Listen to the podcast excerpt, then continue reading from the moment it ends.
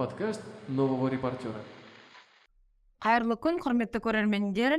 Эфирде жаңа репортер сайтының подкастерлері бүгінгі біздің тақырыбымыз ток шоу жанры ретінде не медиа этикаға сай бола ала ма деген тақырып.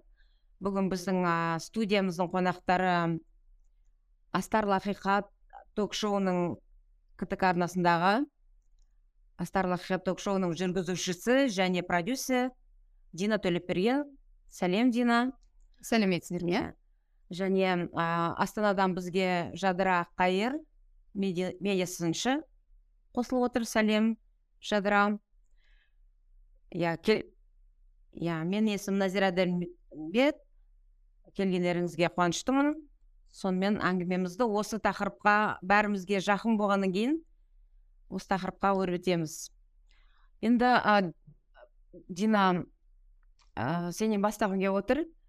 А, мысалы ә, бізде көбісі мен мысалы осы ток шоу туралы қазақша ток шоу туралы көп жазып жүрмін. Көптен бері жазып жүрмін медиасын мә, біздің сайтқа жаңа репортер сайтына. Енді ә, сондағы менің бір пайымдағаным осы ток шоу жанры негізі хайпқа не қылған сияқты ә, резонанс хайп тудыру рейтинг көтеру ә, деген сияқты нелерге негізделген сияқты арна- ә, сондықтан ә, адамгершілік жоқ дейсіз ғой иә? Иә бір адами не жоқ па? Тек қана сондай бір кейде тіпті дөрекі болып жатады анайы болып жатады кейбір тақырыптарда жүргізушілердің жаңағы сөздері де сұрақтары да. Сондықтан ы мен айтқым келгені бір осыдан бастасақ әңгімемізді. Негізі өзің қалай ойлайсың? Этика деген бар ма осы ток шоуда әрине бар. Өйткені біз медиа жанры яғни ыыы телеарнада көрсетіліп жатқаннан кейін бәріміз де бұқаралық ақпарат құралы туралы заңдарды ы ондағы баптарды бәрін білеміз. Сондықтан да соған сай болуға тырысамыз.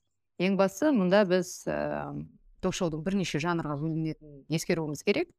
Яғни прайм таймда шығатын немесе тақырыптық ток шоулар немесе бір саяси экономикалық тақырыптарға негізделген. Егер астарлы бағдарламасына келіп тоқталатын болсақ онда біз прайм таймда шығатын. Әуғызда біз әлеуметтік ә, елдегі дау ең шулы оқиғаларды ә, көтеруге ашық айтуға негізделген бағдарлама ретінде құрылған болатынбыз. Және біз өзіміздің миссиямызды адал атқарып келеміз деп ойлаймын. А, жадыра саған естіліп тұр ма?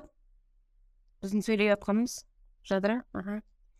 Иә сен енді ме- медиа сыншы ретінде менің әріптесім ретінде ыыы сенің ойыңша ток шоуларда мысалы ыыы хайптарда хайп жаңа тақырыптан асып бірақ рейтингі көрімі көрімі жақсы көрсетілімі жақсы болуы мүмкін ба ә, назира екеуміздің ә, жалпы жазатын тақырыптарымыз үнемі ұқсас қой. Көбіне ток шоуды ә, қозғаймыз.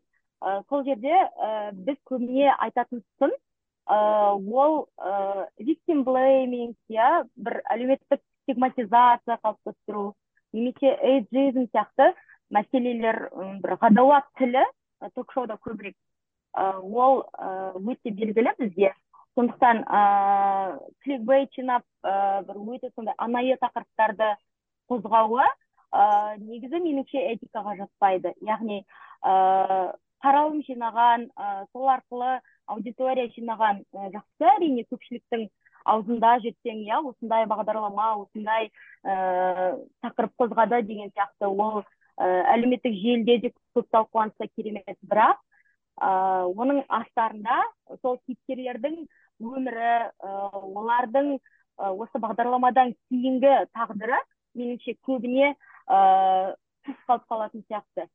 Яғни ы команда сол нәрсеге мән бермейтін сияқты меніңше. Иә жадыра сіз өте дұрыс айтып жатырсыз. Сияқты деп өйткені сіз түп негізінде не болып жатқанын білмейсіз және сіздің ойыңыз да пікіріңіз өте қате. Мен мысалы мәселен сіз қазір кликбейт туралы айтып жатырсыздар иә жоқ ә, мен ә, онымен мүлдем келіспеймін.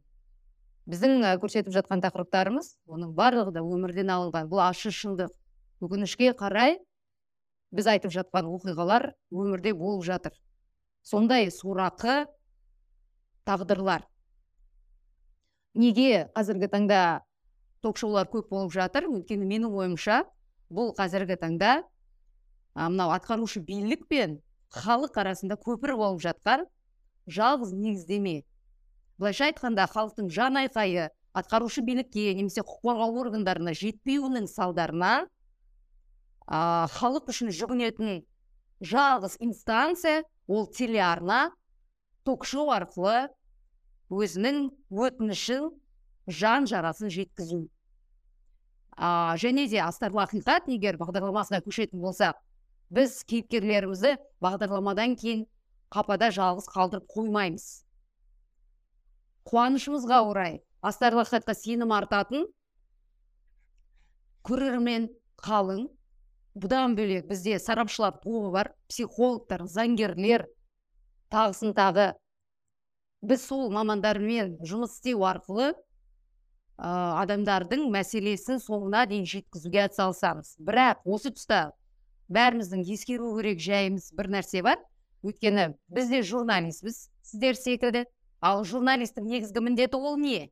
Яғни факт чек жасау ақпаратты табу оны жеткізу ал ә, ток шоуда жұмыс істейтін журналистердің жұмыстық ә, атқаратын функциясы өте кең. Яғни ә, кейіпкермен тілдесу оның ақпаратын білу оны зерттеу ғана емес ол волонтер секілді. Сол көпір болу үшін сол мәселені жеткізу үшін көптеген қиындықтарға барып өзінің уақытын да өмірін де сарп етіп жүрген бірегей жандар. Өйткені осы ретте мен айтқым келетіні мысалы мен ток шоу тақырыбын өте көп зерттедім көп ы, ылғи көремін жай көрермен ретінде де журналист медиа сыншы ретінде. А менің ойымша мысалы сіздер жаңағы кейіпкерлер көмектессіздер тағдырларына жаңағы көп мынандай оқиғалар бар жаңа полиция қарамаған істерін қарамаған олар жүгінетін жері жоқ там баласы бір үш бес баласымен үш баласымен бір бір жерде үйі жоқ әйелдер деген сияқты иә. Көмектесіп жатарсыздар оны жоққа шығармаймыз. Бірақ ә, сол арасында ә, пайда мен зиянның егер де былай таразыға салып көрсек иә мысалы соның ә, шынында да пайдасы көп па сіздің ойыңызша? Мысалы менің ойымша ол жерде ә, кейіпкерлерге зиянды тиіп жатыр өйткені ә, мен өзім көргенім мысалы кейіпкерлерді жүргізушілер жаңа журналистілер бір мәжбүрлеп қинап жаңа жаңа отырғызып иә сіз ертең әйеліңізге алимент төлеймін деп уәде бересіз ғой иә? деп осылай сөйлегендеріңізді естігемін эфирде. Ә, тек қана сіздің емес жаңағы басқа да бағдарлама мысалы көреміз бағдарламасы бар қазір рейтингісі жақсы болып жатыр. Ол әрине енді мынандай үлкен студияда бүкіл жаңағы э, республикаға таралып жатқан арнада сасып қалды ғой енді қарапайым адамдар ғой. Иә дейді анау дейді мынау дейді баласын ертіп әкеледі студияға мысалы. Ол балалар жаңағы а, енді ата анасының рұқсатымен эфирге шығуға болады деп деген не бар иә? Бізде қағида дей ма сондай не бар. Иә. заңда иә иә. Бірақ ертең сол балалар ә, өскеннен кейін мүмкін осы неге шыққаны үшін ұялады ма оны біз білмейміз қазір. Сол туралы айтсаң. А, енді сіздер әсіресе мынау бір жаман worst case дейді ғой. Соларға тоқталғыларыңыз келіп отыр мен түсініп отырмын. Ә, бірақ түбінде мен тағы да айтайын ә, тоқсан пайыз жағдайда асарлы хатқа жүгінген халықтың мұң мұқтажы тыңдалып хэппи иә финал болып жатыр. Мәселен ә, соңғы кейстердің бірін айтатын болсақ бізге ә, ауылдан бір ана хабарласқан болатын. Яғни менің баламды айыптап жатыр деп. Яки ол ә, кәмелет жасына толмаған қызбен жыныстық қатынасқа түсіп нәтижесінде бөпе дүниеге келген. Ә, біз білеміз бәріміз заңға салатын болсақ кәмелет жасына толмаған қыздарға тіпті саусақтың ұшын да тигізуге болмайды әрине. Ә, ананың айтуы бойынша әлгі жігіт жиырма жастан астам ә, жасы ол қазіргі таңда түрмеде отырған мыс алты айдан астам уақыт отырған.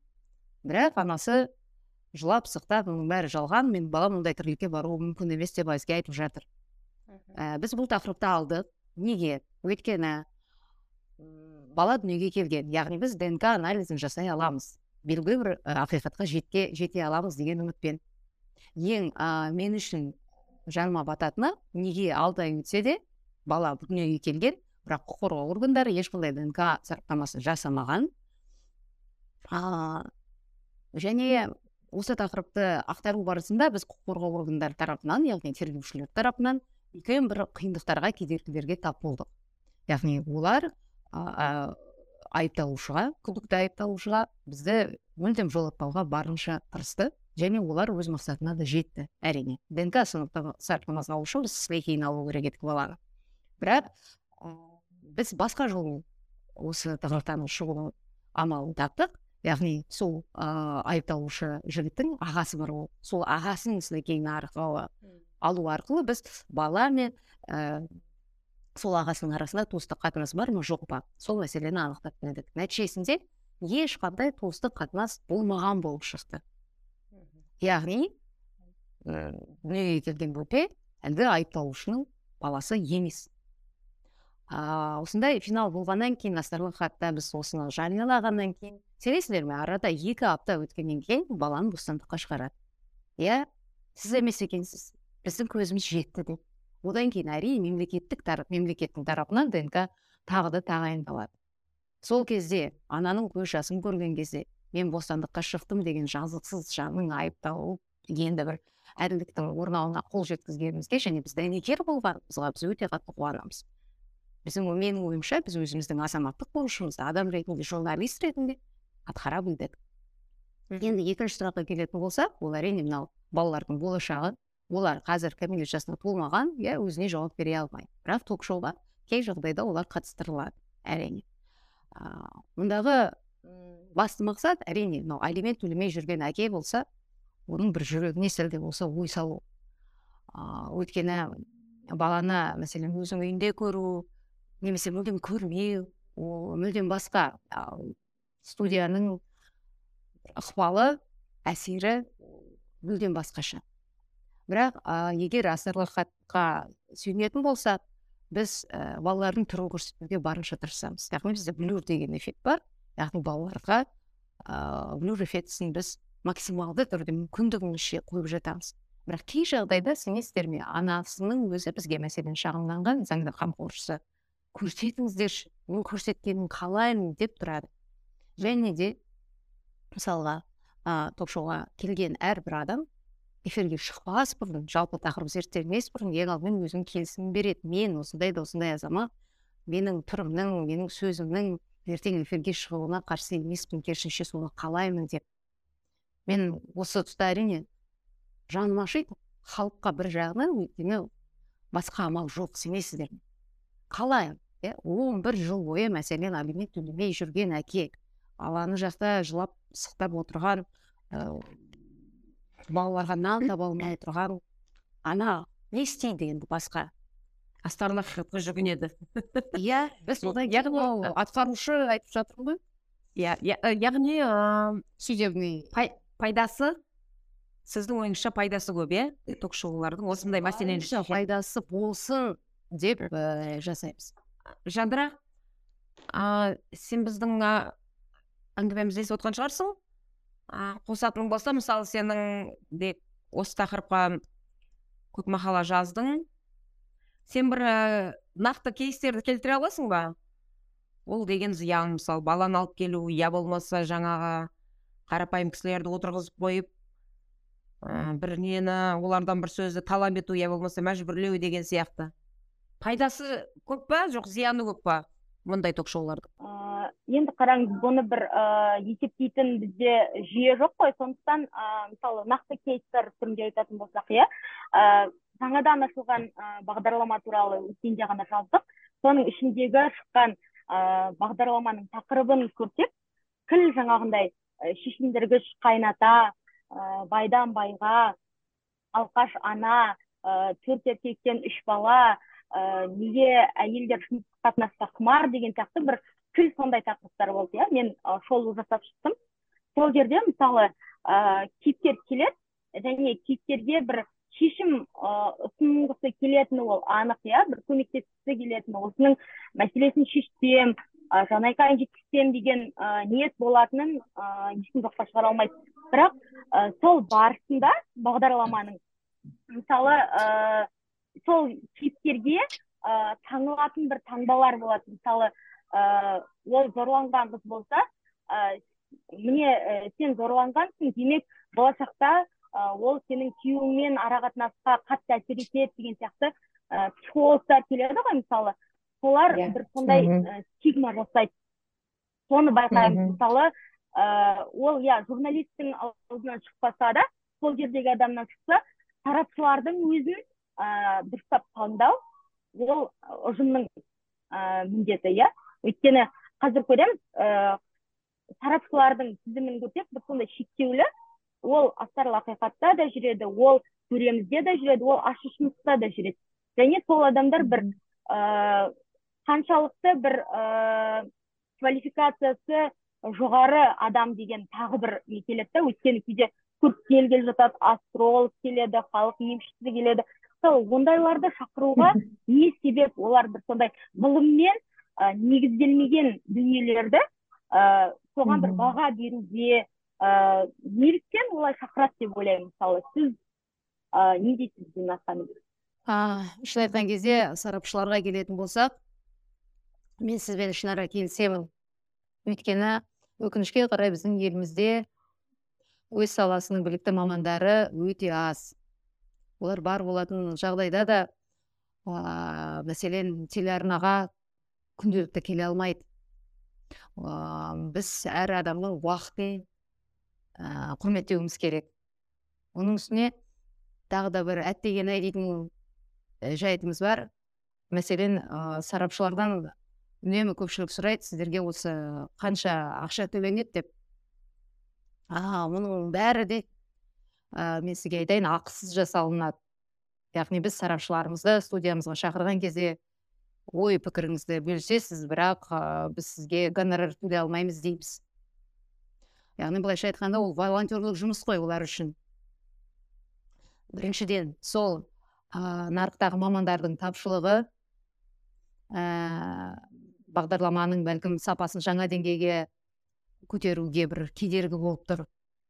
Және де астарлы ақиқат бағдарламасы осы салада ең білікті және алғашқылардың бірегейі болғандықтан әрине бізден кейін шыққан қазіргі бағдарламалардың бәрі ә, сарапшылардың тізімін зерттеп қарап жүреді. Астарлы ақиқатқа келді ме демек шақыруға болады дейді сөйтеді де ә, бізге келгендердің барлығы да әрмен қарай олардың карьерасы жүріп кетеді ғой былайша айтқанда.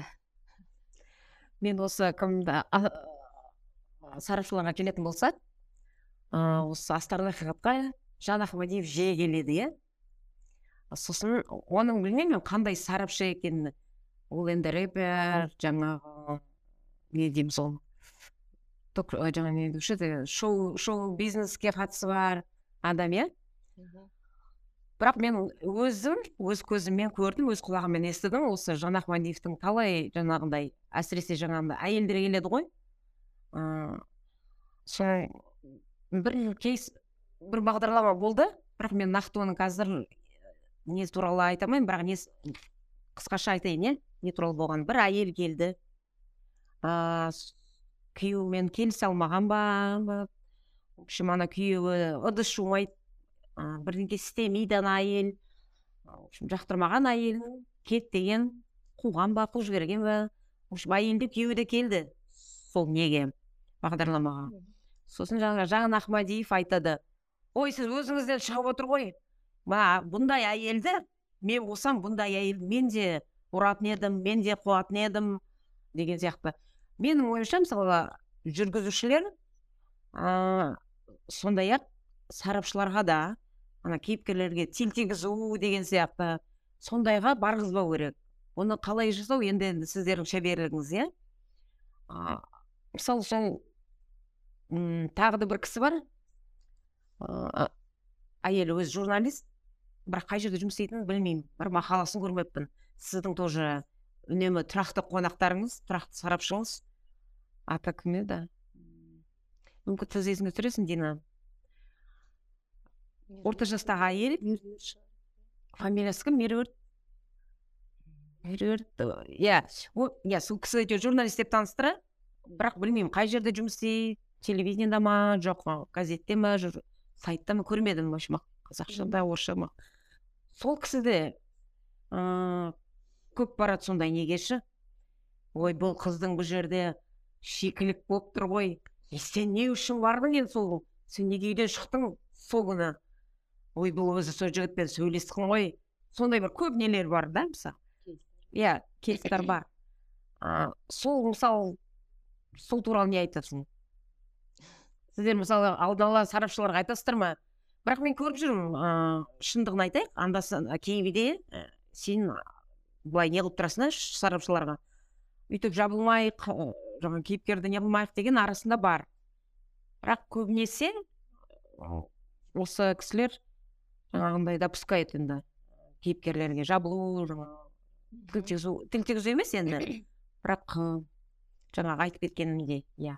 Иә қатал сорақы кейде анайы сөйлеп иә әрине мен сіздің айтып жатқаныңызды түсініп жатырмын. Сізбен тағы да ішінара келісемін.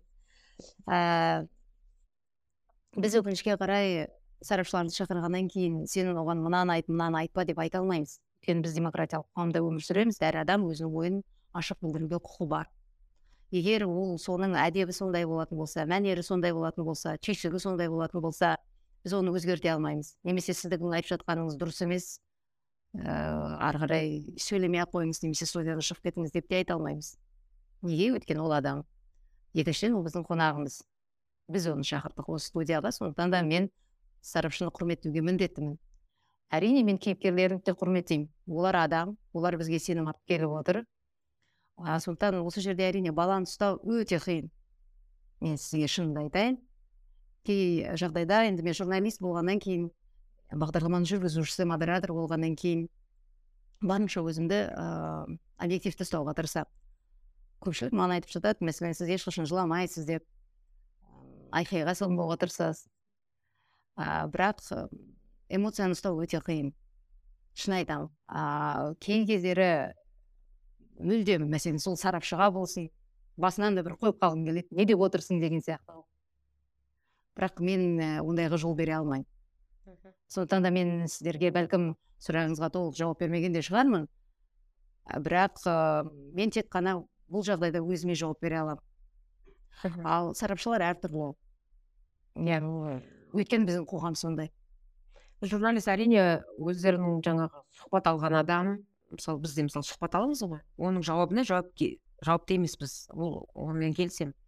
Енді жаңа нақты кейс деп айттық. Мен мына жерде бір жазған мақаламда есіме түсірдім. Ыыы бір он бес жасар қыз екіқабат болып қалған. Ол бағдарламаның аты бағдар бойжеткен деп бойжеткен деп аталады. Сонда жаңағы бай жеткен шығар бәлкім. А бай жеткен бай жеткен иә.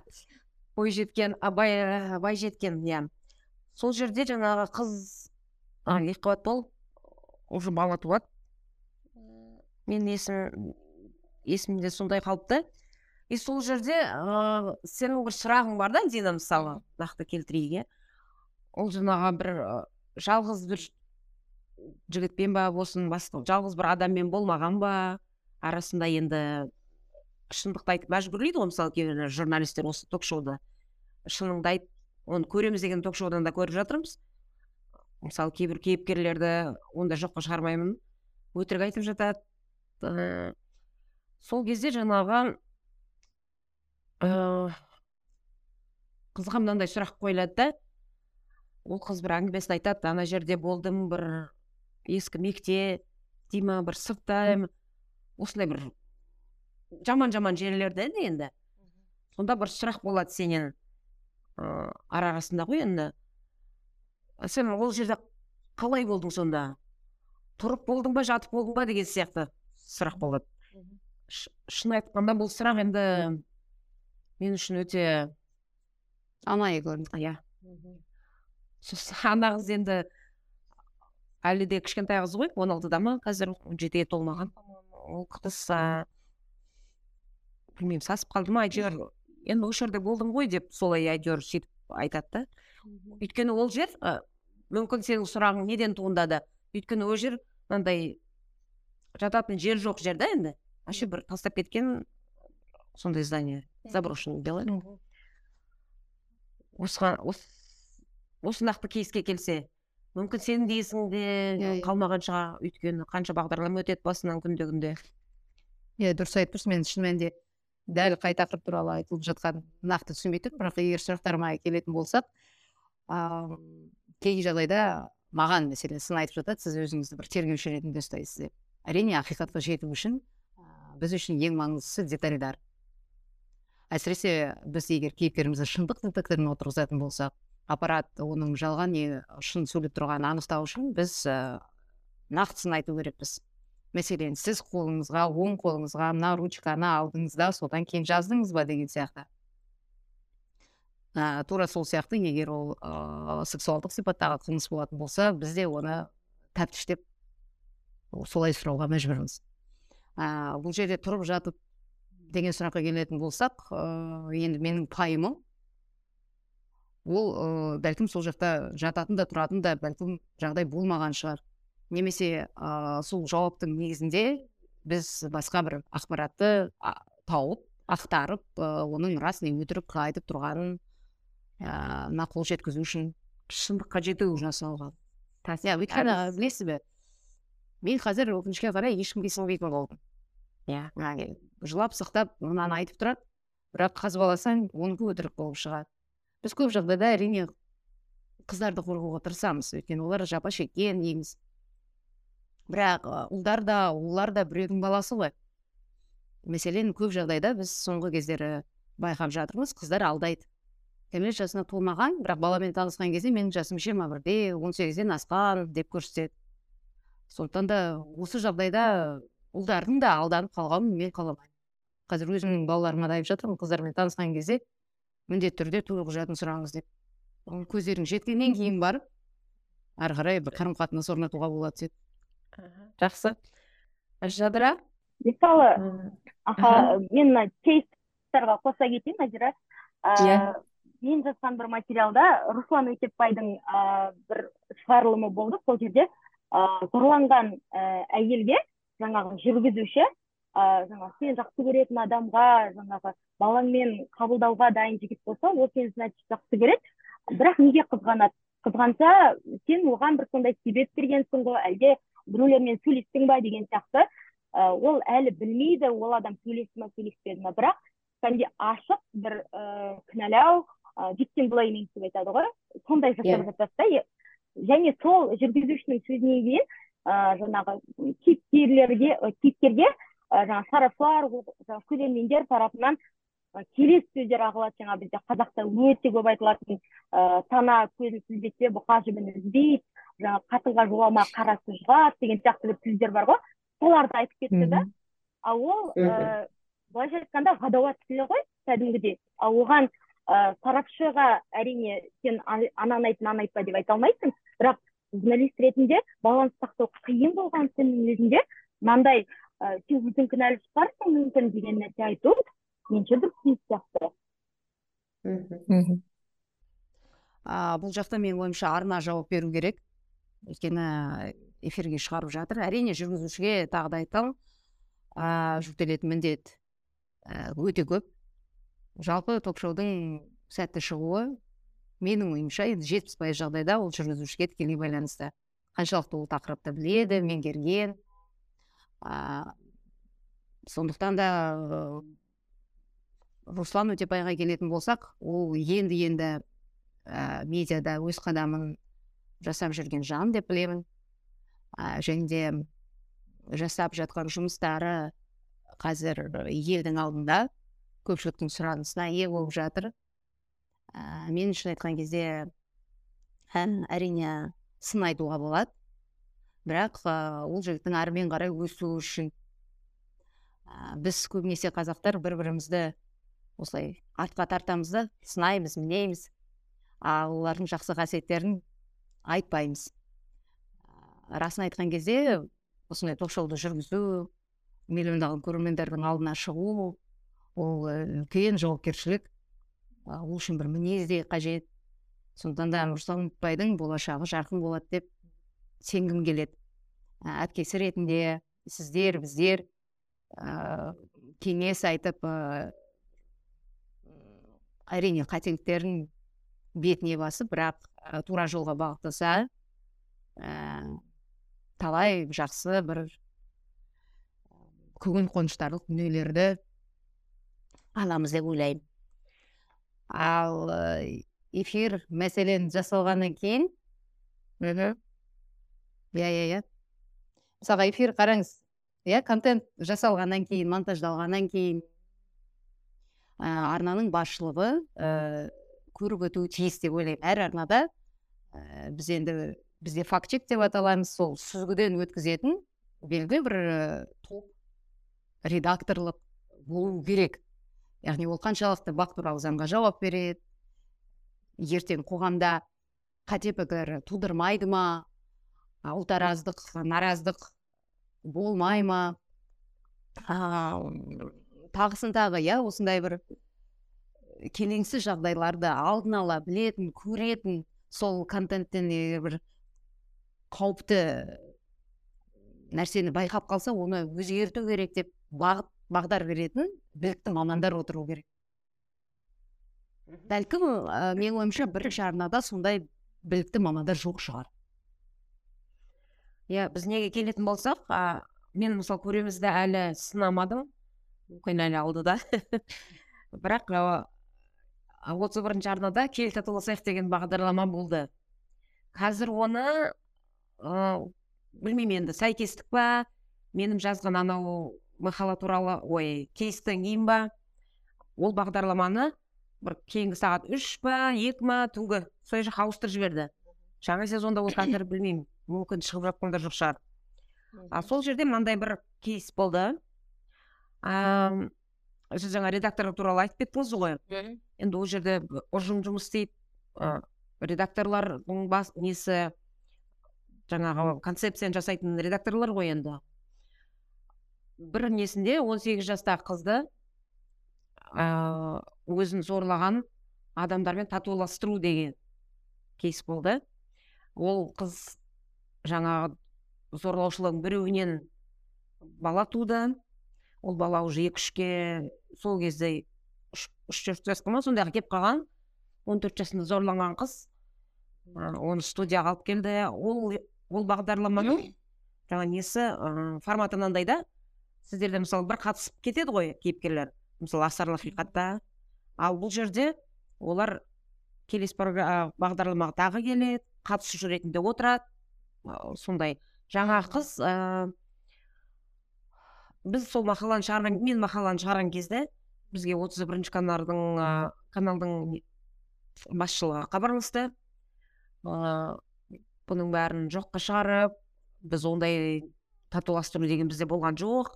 Біз ә, бұл қызға көмектесейік деді өйткені со- зор, зорлаған адамда әлі бостандықта жүр сотталмаған ол қыз ә, енді психологиялық та көмек керек иә, бір топ адам зорлаған жалғыз жалғыз адам емес. Өте қиын тағдыры. Аяғында бірақ қызға көмектесті адвокат тауып берді. Ана кісілерді жауап адамдарды жауапқа тартты.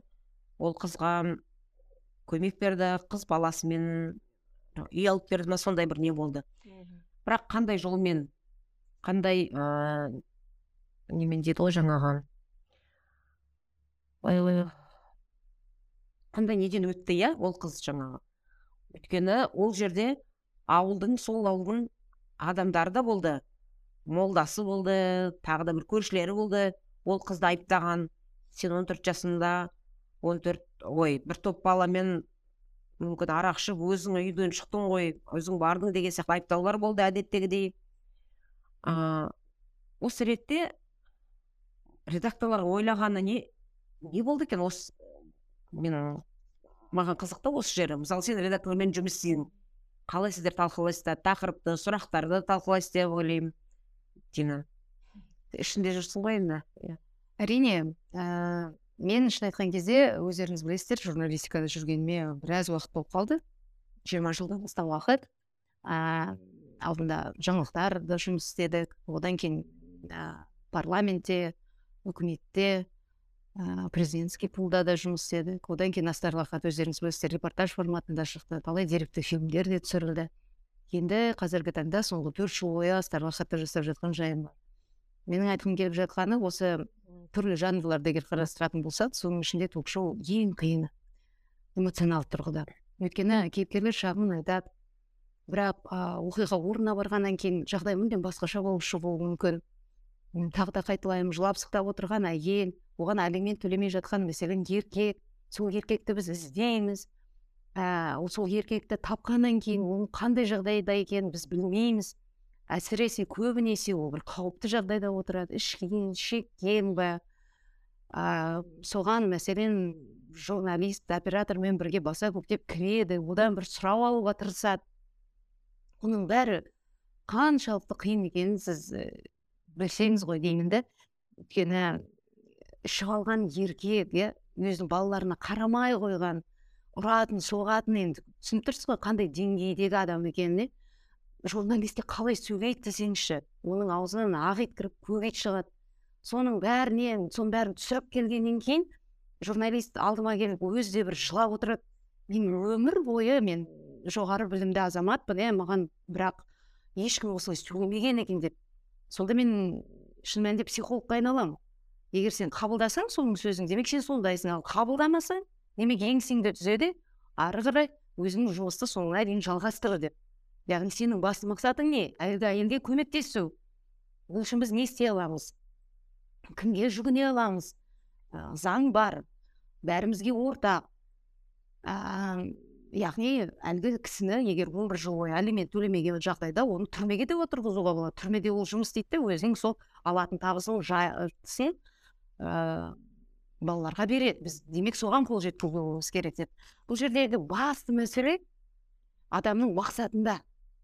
Және сол бағдарламаны басқарып отырған ә, басшының негізгі пиғылында. Сенің көздегенің не рейтинг пе хайп па сіздер айтқандай ақша ма? Әлде түбінде сол кейіпкеріңе көмектесу ме? Астарлы хаттың ғұмыры неге өміршең өйткені мен білмеймін айнаға қарасам мен ұялмаймын өзімнен. Өйткені менің мақсатым егер маған сенім артқан болса және адал адам болса алдамай тұрса оған көмектесу соңына дейін. Сондықтан да осы бір сезім осы бір үміт түбінде қоғам түзеледі ғой. Осындай еркектер ойланады ғой. Осындай еркектер болмайды ғой ондайға бармайды ғой. Немесе сол еркек сондай болды неліктен?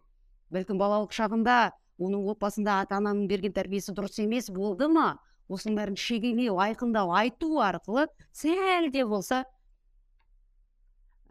адамдарға ой беру ой түзету. Осы бір ұлы мұрат мақсат мені күнде эфирге шығуға бір жетелейтін ұлы күш. Бірақ шын айтамын тозып бара жатқан жайым бар. Қазіргі таңда өзіңіз де байқап жатқан шығарсыз қаншалықты эмоционалды Иә. айтып жатырмын. Өйткені жаман адам тек жамандықты көреді. Ал ойлаймын өзгеремін деген адам ол жақсылықты көреді. Мхм дегенмен арналардың рейтингтерін ұстап тұрған а, дәл осы ток шоулар зерттеуге мәліметтеріне қарағанда. Өйткені жаңалық ток шоу а, басқа енді сериалдар болуы мүмкін. Бірақ бірінші орында дәл осы ток шоулар тұр ә, и бір жағынан астарлы ақиқаттың рейтингі барлығынан жоғарыны онда мойындауымыз керек. Ток шоудың ішін ішінде жадыра бір жағынан қуанасың бір жағынан әттеген ай дейсің. Осының бәрін мен өзім бастадым ғой деймін да. Өйткені тағы да қайталаймын менде бір ұлы мұрат мақсат болған. Бірақ арада мінекей бес жыл өтті мен қоғамның түзеліп жатқанын байқап жатқан жоқпын өкінішке қарай. Сондықтан да қазір соңғы кездері біраз ойланатын болдым бәлкім тек жақсылықты ғана көрсетуіміз керек пе деп. Ал әттеген ай дейтін осы жақсылықтарды көрсетсең мысалға жеңіске жеткендерді ұйып отырған отбасыны көрмейді халық көрмейді иә көрмейді. А жадыра өткенде ә, иә мен мына нәрсені айтқым келіп тұр. Ыыы хард толк деген подкаст бар ғой ерболат жүргізетін соған. Ыыы қазір ә, депутат болған дәулет мұқаев қонаққа келеді. Және Иә. ол бұрын ток шоуда жұмыс істеді ғой. Ыыы әйел бақытты болу керек. Тағы біраз сол ләйлә Иә, иә, сұлтанқызымен бірігіп бір бірнеше жоба жасады. Алмас алтаймен сол жерде продюсер болған. Ы, сол кезде дәулет мынандай фактіні айтып қалады. Ііі сен неге жұмыстан кеттің деген кезде ы басшылық тарапынан бізге ыыы белгілі бір тақырыптарды міндетті түрде қозғауларың керек деген нәрсе айтатын дейді яғни лгбт міндетті түрде айтыңдар. Ыыы қайнатасымен жатқан келін неужели қазақстанда жоқ? Табыңдар деген сияқты нәрсе айтты. Мен ондайды істегім келген жоқ та мен сөйтіп командадан кеттім дейді. Ол ы қаншалықты рас дүние маған сол қызық. Басшылық тарапынан сондай бір болама ы осыны табыңдар қалай да деген сияқты. А мен енді дәулеттің жағдайына байланысты ештеңе айта алмаймын білмеймін. А өзімнің жағдайыма келетін болсам арна ыыы тарапынан талап бар рейтингті ұстау. Өйткені ктк телеарнасына егер келетін болсақ біз коммерциялық телеарнамыз. Яғни рейтингтер біз үшін әрине маңызды. А, бірақ біз рейтингті қалай ұстап тұрамыз? Ол ә, редакцияның шаруасы. Мынаны көрсет мынаны көрсетпе деген шектеулер немесе нұсқаулар ам, арна тарапынан мүлдем болмайды деп айта алмаймын. Кейде нұсқаулық түрінде айтылуы мүмкін. Ол тағы да мәселен ертең осы бағдарламаның салдары қандай болады? Ұлтараздық бір мәселе туындамай ма? Осы сұраққа егер біз ә, нақты жауап бере алмасақ контентті түсіріп болғаннан кейін демек оны көрсетпегеніміз жөн деп шешуіміз мүмкін. Менің көрсету керек деген тақырыптарды алып тастап жатқан кезде міне сол кезде ой суицид жасаймын деп ойлайсың кейбіреуде иә. Өйткені м, өздеріңіз көріп жатырсыздар қазір сарбаздардың өлімі иә кейіпкердің жадыра? Иә жадыра тыңдап тұрмын. Кейіпкерлердің ыыы кейіпкерлердің одан кейінгі өмірі деген нәрседе маған ыыы тағы бір кейде ы, ұнамай қалатын дүние ол ыыы ток шоу ол өзі эмоциядан құралады иә өзіңіз де айттыңыз бір эмоциялық тұрғыдан шаршайсың кәдімгідей оның ыыы барлығы ыыы үшін міндетті түрде бір ыыы докторантура бітірудің қажеті жоқ. Бәріміз түсінеміз оның өте қиын екенін. Бірақ мынандай нәрсені мен көргенде ыыы бір түрлі болдым. Ол ыыы бір бағдарламада ыыы баласы бір әйелді зорлай ма сондай және анасы келіп отырады осылай ыыы жоқ менің балам кінәлі емес деп айтады ана жақ жоқ сенің балаң зорлады деген сияқты айтады да ыыы сол уақытта ыыы ана қызға жабылады ол екі бастан барлығы сен өзің кінәлі сонда анасы айтады осыдан менің балам түрмеде отырсын сенің кесіріңнен қарғайды мен сені үстіңе Мгм. безбен шашамда өртеп Иә. тастаймын мен сені дейді иә ол ана үшін баласынан артық еш нәрсе жоқ. Бірақ бұл жерде ашық қорқыту фактісі тұр да. Яғни күні ертең ол эмоцияға беріліп сондай нәрсе істейтін болса мына бағдарламадағы сол үзінді оған сотта і, кәдімгідей дәлел бола алатын нәрсе де. Бұл да сондай бір нәзік дүние вот эмоция басқару деген сияқты. Мхм. мен осы нәрсеге бір ыыы кәдімгідей і, елеу керек қой ондай фактілерді да. Өйткені м кейіпкер ол тәжірибесіз ғой ол біз сияқты күнде эфирге шығып жүрген адам емес. Кемінде сарапшылар сияқты отырып айтатын адам емес ол ы не айту керегін де білмейді. Ол аузына келді айта салды ол кейін түсіне түсіп қалуы мүмкін. Бірақ ол өзіне кейін таяқ болып кетіп жатуы мүмкін де бір жағынан. Иә жадыра мен сізбен толық келісемін. Өйткені кейіпкерлер кей жағдайда оқиға былай өрбитін шығар деп ойлайды. Ал мәселен сұрақ қойып жатқан кезде оның берген жауабына сәйкес сарапшылардың сынынан кейін мүлдем бағдарлама басқаша бағытта өрбуі мүмкін. Ол әрине кейіпкерге ұнамауы мүмкін. Одан кейін әрине ол үшін салдары қиын болуы мүмкін. Осы тұста әрине біз ә, бағдарламадан кейін кейіпкерлерімізбен ә, жұмыс істеуге тырысамыз психологиялық тұрғысында ә, осы тұста атап өтейін. Мәселен менің өмірлік ә, позициям егер адамның өзі өзгеретін болса оның өмірін де өзгертуге болады. Яғни мәңгі сені жазбаған сүрінуге қайта тұрып хақың бар жүгіруге дегендей.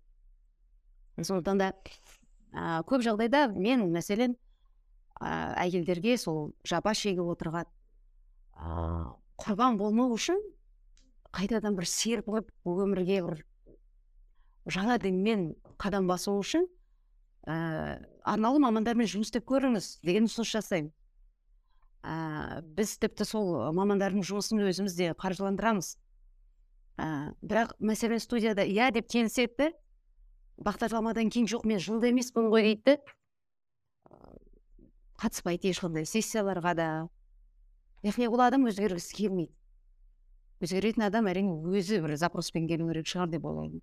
Сол кезде мен тағы да өзім қанжылаймын мүмкіндік бар неге сіз оны пайдаланбайсыз неге сіз өзгергіңіз келмейді деп. Мұндай нелер көп жағдайлар көп жаңа бағдарлама көріп жатырмыз кейіпкерлер мол А, енді мен айтайын дегенім мүмкін а, сен төрт жыл астарлы ақиқат төрт жыл эфирде иә? Төрт жыл шығып бізде астарлы ақиқат он екі жыл эфирде. Ең алғаш біз репортаж форматында шыққан болатын басқа форматында.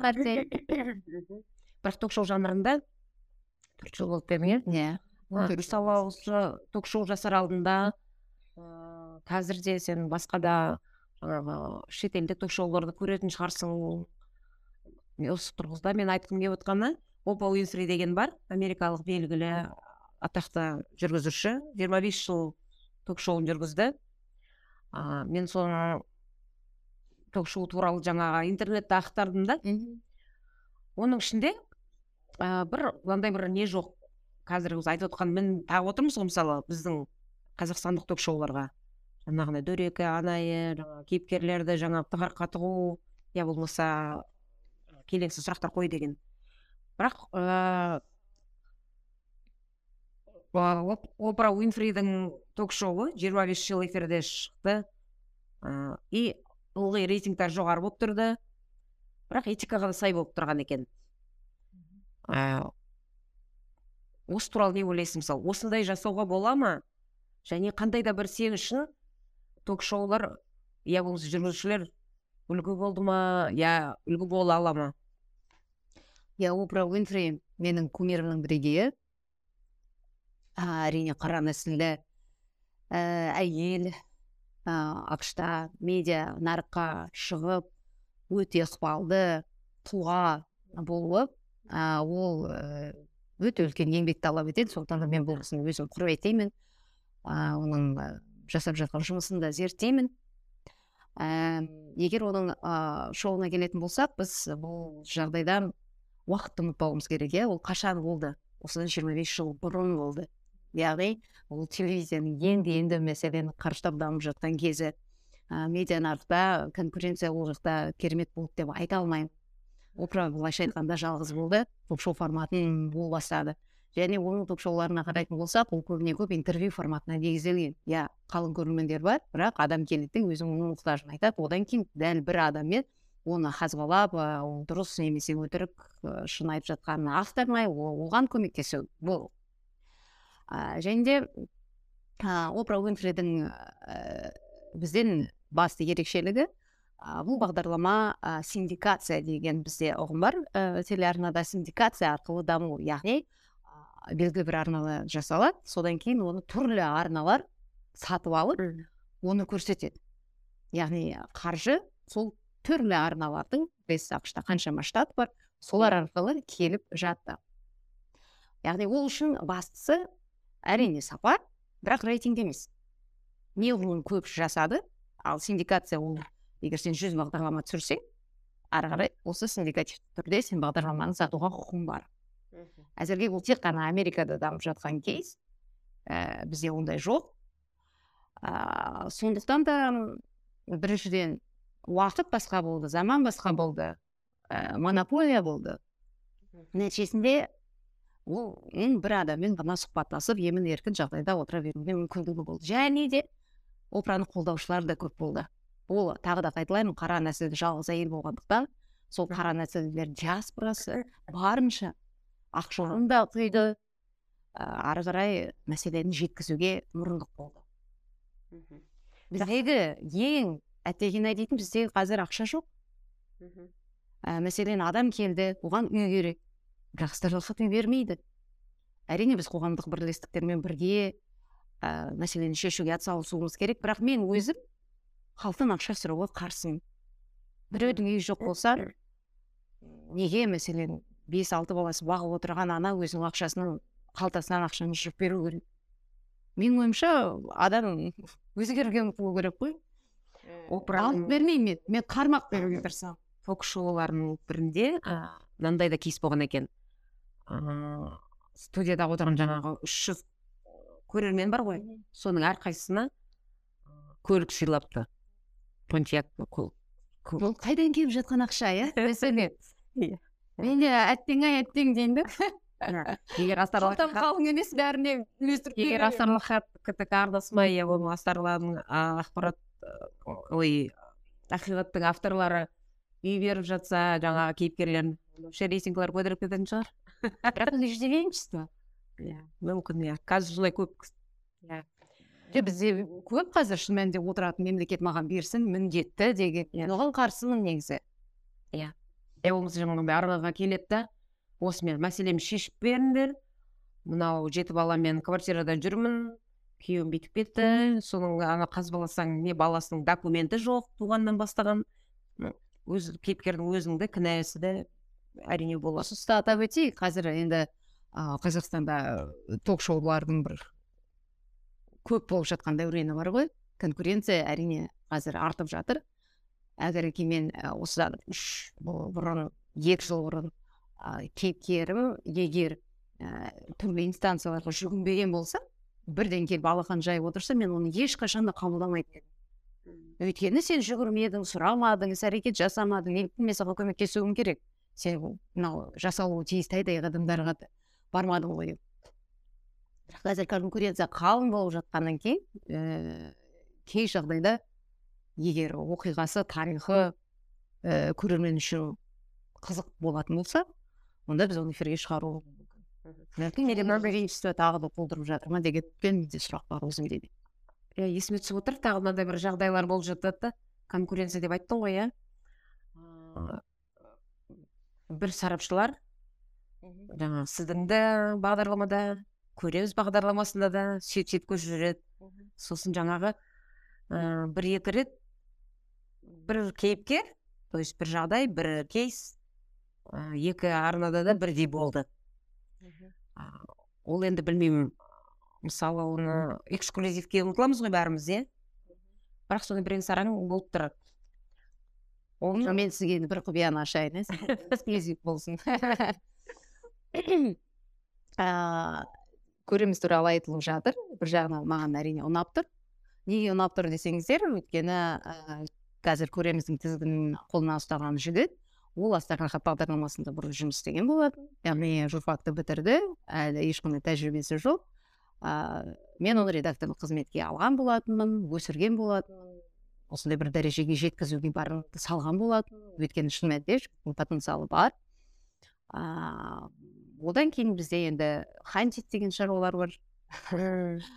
А, сондықтан да енді әр адам әртүрлі жолмен кетеді ііі біреу матасын алып кетеді біреу сатып кетеді ііі біреу қашып кетеді деген сияқты. Енді қандай жолмен ол жігіттің кеткенін мен айтпай ақ қояйын.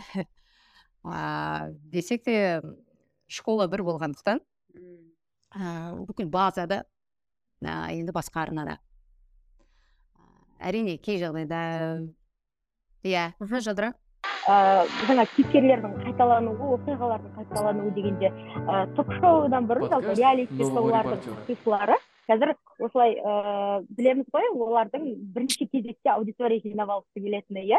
Мысалы дина ханым есіңізде шығар ыыы қалаулымдықтармен бір шығарылым болып еді ғой сізде. Алдап кетті деген сияқты ақша Иә, иә, жинап иә. деген есіңізде ме? Иә иә әрине. Мысалы ы олар ы оған жаңағы шағымданып келген адамды сіздер шығардыңыздар. Ы бағанағы көреміз бе саяси ток шоу жаңағы не істейтін ы бірнеше ер адамнан зорланған қызғалдақ деген қыз. Ол мысалы а қызғалдақ. сол ғой мен жазғаным ол басқа иә. Сол кезінде қалауымға қатысқан қыз. Сол сияқты бір ыыы әдейі сондай өзінше ыыы жай ғана хайп қуғысы келіп жүрген адамды былай алып тастап жоқ сені шығармаймыз деуге мысалы не кедергі деп ойлаймын да мысалы ыыы иә олардың тағдыры ауыр шығар бірақ ол өзінің та- ауырын а тағдырын ауыр қылып көрсетіп жүрмеген сияқты кейіп көрінеді кәдімгідей. Ол өйткені қалауымға барды да жаңағы оқиғаны айтты кел келіп неше шығарылым бойы тағдырын талқылады иә мысалы. Ол қазір енді бір жағы кішкентай қыз болашағын ойлап тұрған жоқ қой ол мысалы. Он жылдан кейін ол мә сол кезде неге бардың? деп айтуы мүмкін. Анау деген. Жас қой кәдімгідей Иә. бармауым керек еді деген сияқты. Сол сияқты кейіпкерлердің кейстердің қайталануына қосып жатқаным ғой. Сондай нәрселер де бар деп ше енді мәселен астар лақатқа келетін болсақ сіз айтып жатырсыз ғой мақаланың кей кейіпкерлерін біз шақырдық деп. А, бұл жерде жағдай мүлдем басқаша иә? Өйткені қызды көлік қағып кеткен. Ол көліктің тізгінінде отырған сол қалаудың жүргізушісі. А, біз білеміз журналистикада ә, басты қағида бар. Ол объективті болу яғни тақырып дау болсын ол жан жақты зерттелуі керек. Яғни ә, егер репортаж форматында біз ә, оқиғаны жасайтын болсақ сіз мәселен жапа шеккен адамға барасыз айыпталушыға барасыз куәгерлерге барасыз тағы тағы иә бұл жерде журналист өзі жүреді мысалға локацияны ауыстырып. Ал бұл жерде ә, ток шоудың басты ерекшелігі сол кейіпкерлердің бәрі бір студияда жиналып жатады. Бәлкім сондықтан да әрине а, эмоция болып жатады. Өйткені бір жерде отырғаннан кейін бетпе бет жүздескеннен кейін әрине айтылатын әңгіме мүлдем басқаша. А, бірақ бұл дұрыс енді басқаша жасау мүмкін емес. Егер бір ақ адам келіп өзінің ақиқатын айтып отырса ол шындық болмай шығуы мүмкін.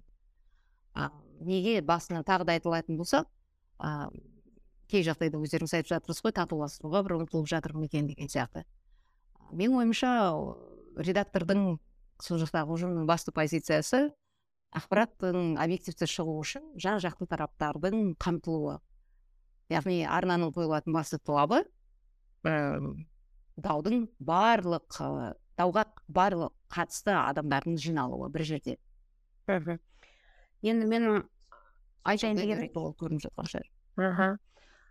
Келесі мәселе мынандай. Қазір қазақтың теле, телеарналарында телевиденияларда телевидениеде а, орыс тілінде ток шоу жоқ. Ток шоудың бәрі қазақ тілінде. Енді астарлы ақиқат титр береді жаңағы орысша. А, бірақ ә, бәрі қазақша шығып жатыр. Бұның себебі неде деп ойлайсың? Қазақша қазақ тілді көрермендер ғана көре ма ток шоуды? Әлде басқа себебі бар ма а, жалпы қазіргі таңдағы тенденция. А, егер біз э, статистиканы қарайтын болсақ а, қазақстанда тұратын қазақтар көп. Есесіне иә қазақ көрермендер көп. Аудиториясы жатыр э, телевизиядағы аудиторияның жетпіс сегіз пайызын құрайтын ол а, қазақ тілінде сөйлейтін адамдар. Әрине біз ә, сұранысқа қарай контентті жасаймыз. Сәйкесінше қазіргі таңда осындай қазақ тілді бағдарламаларға сұраныс өте жоғары. Нәтижесінде осындай ток шоулар пайда болып жатыр. Әрине тағы да қайталаймын оның сапасы өздеріңіз айтқандай этикасы ар намыс ұят ол тіптен бөлек нәрсе. Бірақ өкінішке қарай қоғамның қабылдап жатқаны тек осы дүние болып тұр. Осыны өткенде бір мынандай. Болар бала таныссыз танылған төлдеп ә, міне ә, мен мен едім деген айдарлар бар. Осы айдарларда біз өмірін өзгерте алған адамдар жақсылыққа бір үгіттейтін жетістікке жеткендерді көрсетеміз. Бұл мен үшін бір рухани азық та. Шал дейді иә өзім бір сол бағдарламаны жасағанда кайф аламын жол көрсетіп жатқан сияқтысың ғой. Адасқан адамдар бірақ халық көрмейді. Иә. штраф төлеймін сол бағдарламаларды көрсеткенім үшін. Несі түс- түсіп кетсе ма түсіп кетеді ғой. Иә сосын тағы бір мынандай бір айтатын айтып кетейін дегенім. Көбінесе кейстардың көбісі ыыы және кейіпкерлердің көбісі жағдайдың көбісі ең бір қазақ қазақи ойған дейміз ғой жаңағы аймақ түркістан облысынан шығып жатады бұның себебі неде мен кейде шын айтсам көрген кезде мынандай күйде боламын неужели осындай деңгейге дейін халық түсіп кеткен иә иә прям ана қарайсың да енді бір жағынан халқыңа қазағыңа жаңа жаның ашиды ғой енді вот осы себебі осы не дейміз мысалы мен айтайын ыыы, бұрын бізде ток шоу болмаған кезде иә қазақ телевидениесінде аса ток шоу болмаған кезде біздің телекөрермендер бәрі ана жаңағы орыстардың несін көретін иә? Малаховты көретін оның алдында окна деген болды тағы бір нелер бар. Көп. Енді өзіміздікі пайда болғаннан кейін бұл бізге жақын мына бізбен өзімізде болып жатқан шынайы оқиғалар ғой. Өзіміздің қазақтар өзіміздің көршілер кейбіреулер тіпті танып жатады. Мысалы айтып жатады бізде қазір қырғызстанда қырғыздар өте көп көреді өзбектер көп көреді негізінде. А біз енді әзілдеп айтамыз жол жоқ жерде тақырып бар деп. Қалай қалай жол жоқ жерде тақырып бар. Өйткені шын айтқан кезде астарлахан бағдарламасын жасау барысында ә, өзім де басқа қазақстанды ә, танып көре бастадым. Өйткені біздің қоғамда күні бүгінге дейін тіпті әріп танымайтын ә, ересек азаматтар бар. Мәселен атыңды жазып берші десең жаза алмайды. А әрпі былай жазылады б әрпі былай жазылады деп біз оларға көрсетіп мәселен бізге келісім алдын ала керек қой. Ыыы соны толтыршы деген кезде мәссаған осындай да адамдар бар екен ғой деп ә, таңғалдық. Бұдан бөлек әсіресе мынау фазендаларда қой бағып мал бағып жүрген қазақтардың арасында. Ә, ол жақта ә, бала туу деңгейі өте жоғары. Бірақ сол балалардың мүлдем құжат жоқ иә. Ал сол фазенда қожайындарына бұл өте ыңғайлы. Былайша айтқанда оны білім беру мекемесіне берудің қажеттілігі жоқ. Оның құжаты жоқ. Яғни жұмсайды құлша ә, ал ешқандай жауапкершілікке тартылмайды. Осы мәселені біз көтеріп құқық қорғау органдарына барған кезімізде өте бір үлкен қиындықтарға тап болдық. Әлі де бұл мәселе көкейтесті шешілмеген. Мен министрлікке де үкіметке де талай мәрте хат жазған болатынмын. Осы фазендаларды бір аралап шығайықшы. Қанша біз баланы табамыз құжатсыз жүрген? он сегіз он жетіге толған бірақ бірінші сыныпқа бармаған. Түсініп жатырсыздар ма? Қандай қоғамды біз қазір тәрбиелеп жатырмыз? Қандай қоғамның бөлігі біздің елімізде бар? Ал түркістанға келетін болсақ әрине мен де қан жылаймын мен өзім оңтүстіктің қызымын. А бәрі айтады неге түркістанға өшігіп алғансың ба төндіріп алғансың ба деген сияқты. Солай болса кәдімгідей. Бірақ олай емес. Неге? Өйткені менің ойымша ішкі саясат мәселесі мүлдем қолға алынбаған. Мәдениет спорт өнерді дамытуға сол жақтағы билік көңіл бөлмей жатыр. Мәселен бекзат саттархановтың ә, спорт кешені ашылған болатын. Қазір ол бар ма? Жоқ. Неге деген сұрақпен біз ә, акиматқа барған кезде ә, кешіріңіз мынау ғимарат ә, құлаудың алдында тұр. Сондықтан оны ә, бұзып тастап жаңасын соғуымыз керек жаңасын соғамыз деп сендірді. Бірақ сұрақ ә, неге сол ғимарат шыдамады? он жылда тұра алмады. Ал үкіметтен қаншама ақша бөлінді? Ол кімнің қалтасына кетті? Бұл жерде өшігетін де сөйлейтіндер де сол жақтағы билікте тұрғандар. Түбінде сол елге халыққа жұмсалуы керек ақшаны жегендер. Сондықтан да біз ащы шындықты көрсетіп жатқан кезде ау, олар ішімді келді де өзінің боттарын жұмсайды бізге. Динаға бұл сабырға келуге бір мұрындық болыңыздаршы. деп қарғаңыздаршы даттаңыздаршы деп. Әйтеуір бізді түсірмесінші деп. Ал біз еш нәрсені ойдан шығарып жатқан жоқпыз. Бәрі сол жақта. Сол жерде болып жатқан оқиғалар сол жақтағы адамдар. Яғни жүз пайыз бәрі шынайы оқиғалар шынайы кейіпкерлер. Жүз пайыз. Мен айтып жатырмын ғой мен үнемі айнаның алдында тұрамын да өзіме қарай. Ұялмаймын соған. Өйткені шыңғыс Иә, кей жағдайда айтамын әттеген ай осының бәрі әртістер болса екен ғой деп. Жадыра қосатының бар, бар ма? Біз бұл өте менің алып қосарым жоқ.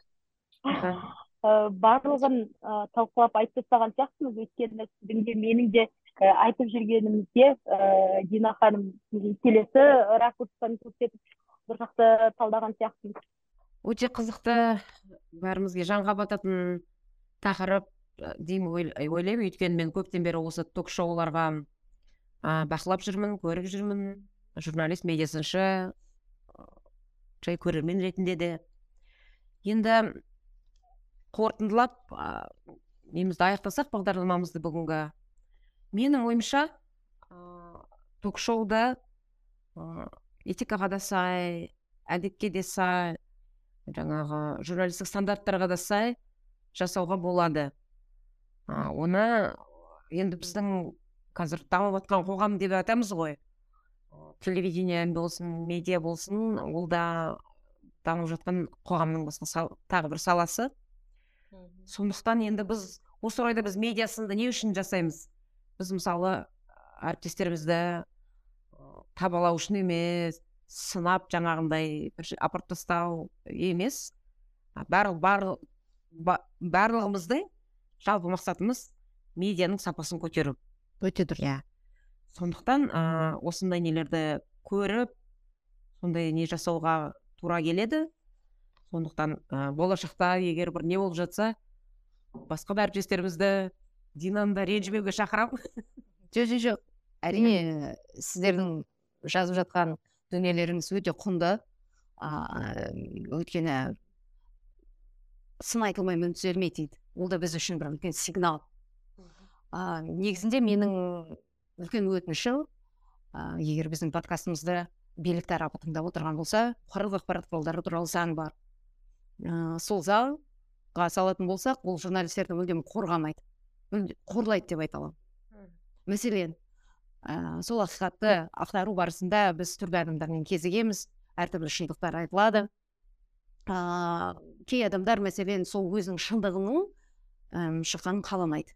Ол жемқор болуы мүмкін ол қылмыскер болуы мүмкін тағысын тағы. Ә, сол адамдарды біз ә, көрсетіп немесе шегелеп жатсақ ә, олар үлкен қарсылық танытады. Осы контентті соңында эфирге шығармау үшін. Түрлі манипуляциялар жасауы мәселен сен осы бағдарламаны көрсетсең мен өзіме суицид жасаймын дейді. Сөйтеді де қағаз жазып кетеді. Мен мәселен мен осындай суицидке жеткізген айталық дина төлепберген деп осы тұста біз не істерімізді шын айтқан кезде білмей қаламыз біз шындық үшін күресіп жатырмыз иә қылмыскерді әшкерелеп жатырмыз қылмысты әшкерелеп жатырмыз бірақ түбінде сені белгілі бір басқа жағдайда айыптап жатады немесе сол айыптылар мені көрсетпе дейді ал бақ туралы заңға салатын болсақ біз оның талабын ескеруге міндеттіміз нәтижесінде тағы да шындық ашылмай қалады. Яғни біз әрбір адамның келісімін алуымыз керек. Ал ол қылмыскер болып жатса ол әрине келіспейді ғой. Осы тұста әрине бақ ә, өкінішке қарай медианың дамуына ә, үлес қоспай тұр. Керісінше көп кедергілер. Екіншіден тағы да бір қарындаш ретінде біз бәріміз журналистпіз. Біз әлеуметтік жағынан қорғалмағанбыз біздің әлеуметтік статусымыз айқындалмаған. біз кімбіз? Ереуілдер болып жатса соғыс болып жатса микрофонды ұстаймыз да бірінші болып жүгіреміз. Отқа да суға да. Ал түбінде біз мемлекеттік қызметкер емеспіз. Біз әлеуметтік қызметкер емеспіз. Бізге ешқандай қаржылық қолдау білдірілмейді. Журналистерге мемлекеттен пәтер үй берілмейді. Журналистердің жалақысына келетін болсақ ең аз алатын журналистер біздің қоғамда. Осының бәрін ескерсек кім келеді қалай біздің медиа өседі егер ешқандай қолдау болмаса не құқықтық не моральдық не қаржылай не әлеуметтік.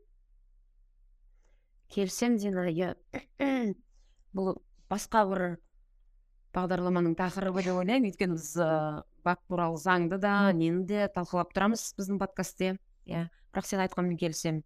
Біз ыыы қоғамдағы болып жатқан ыыы жағдайларды жаңа мәселелерді басқа адамдардың мәселелерін көтеріп олар үшін жаңа не боламыз? Жанпида боламыз. Бірақ өзімізге келгенде қорғансыз болып қол жетеміз көп нәрсе көп жағдайда. Онымен келісемін. Рахмет. Ал адамдарға өтінішіміз әрине арты бұның не болар екен деп ойлануы міндетті. Және журналистке келген кезде қандай бағдарлама болсын оның тізімінде тұрған кім ол осы қоғам үшін не жасады оның былайша айтқанда бэкграунды қандай соны бір зерттеу керек. Әгер әке ол ештеңе жасамаған болса оның бір жалған сөздеріне сеніп алданып қалмасын халық. Менің бар ниетім өтінішім осы. Мхм. Саған алғысымды білдіремін дина келіп ашық пікіріңді білдірдің. Өйткені сен көп жаңағы жүргізушілер журналистер өздері ток шоу жүргізіп отқандар келісе бермейді.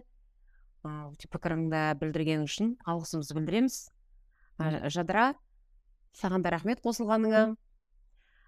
Бүгінгі ал енді көрермендерге айтып кетейін. Біз новый репортер сайтына подкастілер туралы мақала шығады. Ол жерде қай жерден қай ресурстан подкастты тыңдауға болатынын бәрі сілтемелер көрсетіледі. Сау болыңыздар. Назира жадыра сіздерге көп рахмет.